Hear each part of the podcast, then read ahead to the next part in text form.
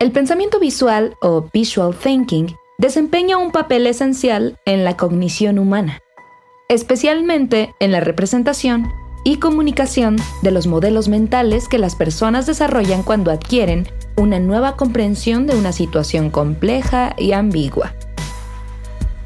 Según las investigaciones de Shisheng Liu, profesor de informática de la Universidad de Maryland, los modelos mentales son representaciones cognitivas de cómo funciona el mundo.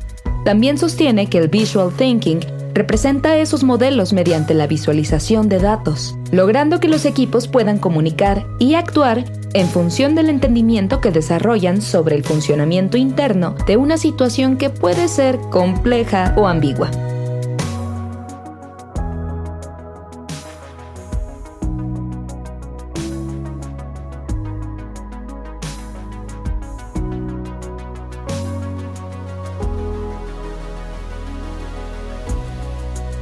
Retos de comunicación. La importancia del pensamiento visual.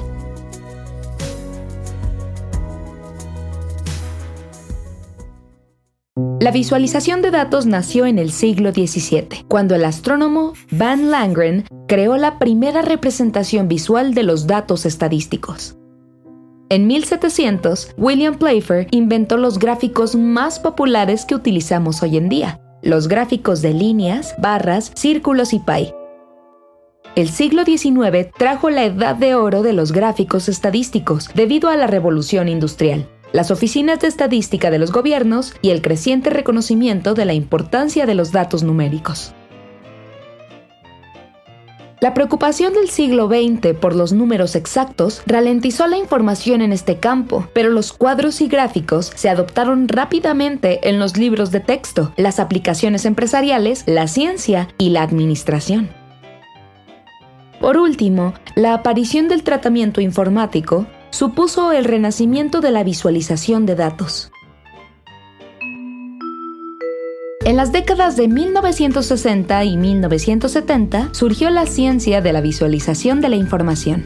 Los ordenadores permitieron recopilar y almacenar datos en volúmenes cada vez mayores y visualizar la información de forma rápida y sencilla.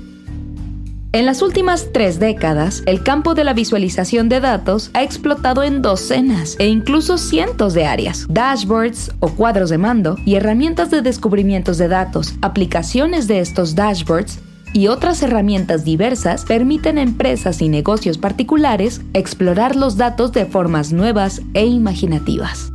Pero la importancia del pensamiento visual va más allá de la visualización de datos. Se ha convertido en un nuevo lenguaje que todo el mundo necesita dominar, especialmente en situaciones complejas y ambiguas.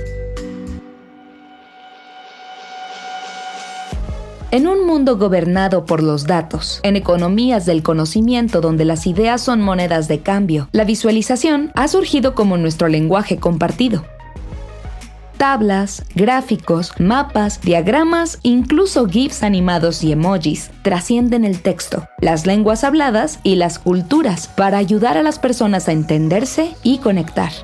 Este lenguaje visual se utiliza en todas partes, todos los días, desde los deportes en directo hasta las noticias y las aplicaciones de fitness.